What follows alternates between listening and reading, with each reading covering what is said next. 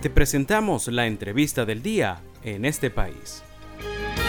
El día de hoy en nuestra entrevista en este país tenemos el gusto de tener como invitado a Fernando Pereira. Él es educador, orientador, escritor, además es defensor de derechos de niños y adolescentes y es fundador de SECODAP. Y precisamente SECODAP sacó hace algunos días un nuevo informe titulado Estudiar en ruinas y es nuestro tema de la entrevista de hoy. Fernando, como bien lo comentábamos, recientemente SECODAP presentó su informe Estudiar en Ruinas. Entre los datos más destacados, ¿cuál es el porcentaje de escuelas que presentan fallas en su infraestructura y servicios públicos? Y de acuerdo con el monitoreo que hacen en el, en el informe, ¿cuáles son los estados más afectados? Es un informe que recoge el estudio de campo realizado en nueve estados, por lo que más que poder hacer un ranking nacional, lo que sí podemos establecer es que a nivel de la comparación entre esto, estas nueve entidades federales, donde incorporamos en la muestra eh, centros educativos eh, públicos, eh, subsidiados, privados, tratando de hacer una muestra lo más representativa. hay una constante en que el 59% de los centros educativos presenta daños en sus instalaciones físicas, ¿no? Y también casi el 60%, también 59% reportan fallas en el servicio eléctrico. 54% eh, fallas en el suministro del servicio de agua potable, 52% eh, fallas en insumos de bioseguridad, 39% han sido víctimas de, robos y de hurtos que han complejizado la situación de, de sus instalaciones. Y el 38% reportan no contar con transporte público y dificultades para el acceso del personal docente y estudiantil a esos centros educativos. Entonces, eh, nos da de alguna manera una fotografía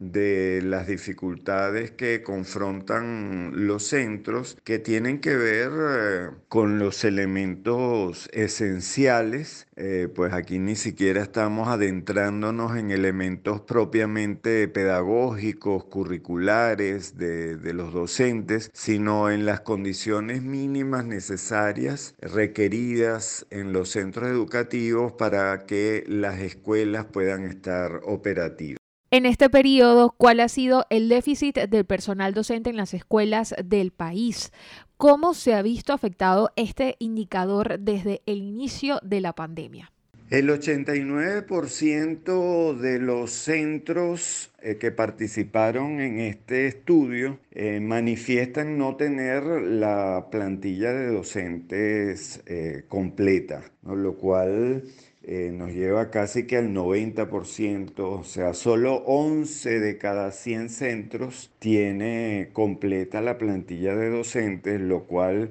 es un indicador fundamental para entender las condiciones en que se está educando en el país en estos momentos. Ahora, cuando se hace una distinción entre lo público y lo privado, encontramos una brecha también significativa, eh, pues eh, un tercio 34% de los centros educativos privados acusan la falta de docentes, pero cuando vamos a los públicos encontramos que es el 66%, o sea que tenemos un tercio de centros educativos privados, que ya es una cantidad pues eh,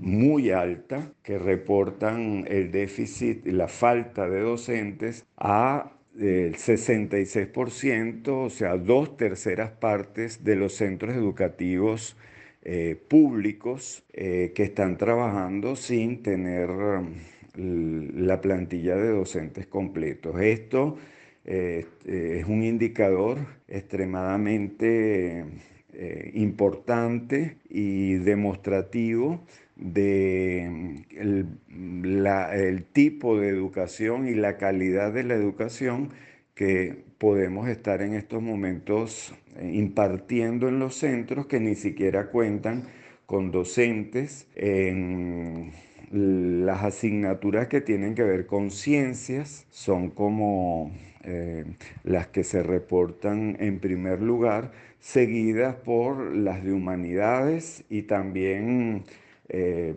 todo tipo de asignaturas, o sea, educación física, idiomas, inglés, o sea que prácticamente en todo el espectro de de la oferta educativa tenemos déficit de profesionales capacitados, situación que se viene en cuando desde que la emergencia humanitaria compleja eh, pues ha hecho mellas en los centros educativos, la migración de docentes hacia el exterior, hacia otras actividades económicas que se vino dando por años, sin duda no se, no se paró durante la pandemia, sino que al contrario, durante esta, pues muchos docentes debieron emprender eh, y asumir otras actividades económicas para generar ingresos eh, eh, que en algunos casos se convirtieron en los ingresos fundamentales para, para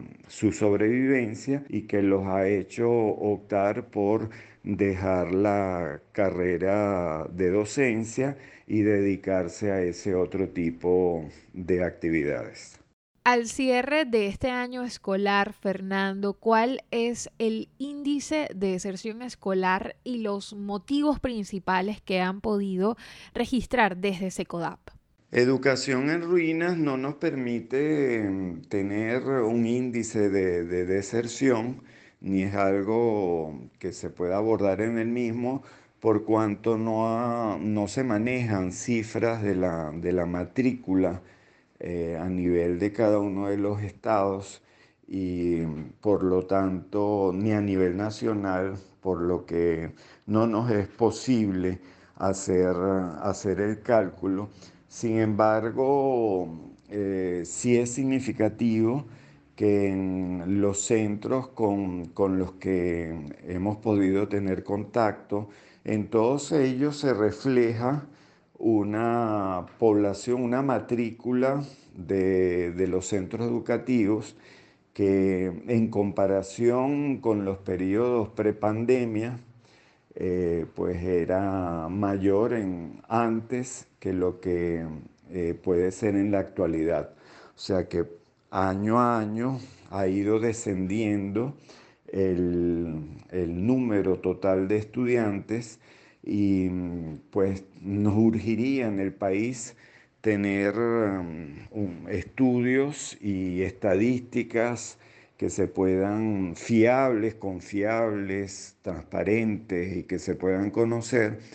para saber exactamente cuántos estudiantes están en estos momentos eh, participando, asistiendo a las aulas y cuántos pues em, se nos quedaron, bien sea por que migraron o han migrado a, otros países o porque sencillamente han migrado a las calles em, buscando estrategias de sobrevivencia para poder sobrevivir. Y le recordamos a nuestra audiencia que el día de hoy estamos conversando con Fernando Pereira. Él es educador, orientador, escritor, defensor de derechos de niños y adolescentes y además es fundador de SECODAP. Y para, ya estamos por culminar nuestra entrevista del día de hoy y con los resultados de este informe, Fernando, ¿cuáles son las recomendaciones que hacen desde SECODAP para garantizar la educación de niños, niñas y adolescentes venezolanos? Educar en ruinas eh, tiene como gran conclusión la desigualdad existente en el país, lo que ha sido el aumento de esa brecha educativa entre una minoría que cuenta con los recursos para financiar centros educativos que puedan tener las condiciones necesarias y el plantel de docentes y los servicios básicos para poder estar operativas y una amplia mayoría de centros que pues lamentablemente eh, cada vez cuenta con menos recursos, con menos posibilidades. De ahí que mm, sea fundamental eh, un gran acuerdo nacional, una apuesta por la educación que permita priorizar el gasto social en la, en la educación para recuperar la planta física con, una inversión que permita pues eh, de alguna manera revertir años de, de desinversión, de falta de mantenimiento que no se va a solucionar simplemente con un programa de, brigadas de, voluntarios, sino que requiere una importante inversión pública con personal calificado, con materiales apropiados para, recuperar todas esas fallas que hay de, impermeabilización de la red de, de electrificación, de, aguas, de em, eh, puertas, pisos, techos, pinturas, jardines, laboratorios, auditorios, comedores, eh, que requieren una importante inversión. Y otro elemento fundamental que los centros educativos puedan contar con, luz, agua, internet, los servicios básicos, el transporte público y, el elemento clave que los docentes puedan eh, recuperar eh, pues, esa, esa, calidad de vida que, que se les ha ido mermando año a año, semestre a semestre y que eh, vuelva a ser atrayente el ejercicio docente, estudiar educación, y que podamos volver a contar con docentes que se dediquen y piensen y dediquen su atención a cómo enseñar y enseñar mejor y no a estar pensando en las tortas que van a preparar o el esmalte de uña que tienen que comprar para actividades complementarias que les permitan tener los ingresos que la educación no les da. Y esta fue nuestra entrevista en este país el día de hoy. Estuvimos conversando con Fernando Pereira. Él es educador, orientador, escritor, defensor de derechos de niños y adolescentes y es fundador de SECODAP. Agradecemos su participación en el programa en este. Esto fue la entrevista del día en este país. Para conocer más el programa, síguenos en nuestras cuentas en redes sociales. Estamos en Twitter e Instagram como arroba en este país radio y visita nuestra página web www.enestepais.info.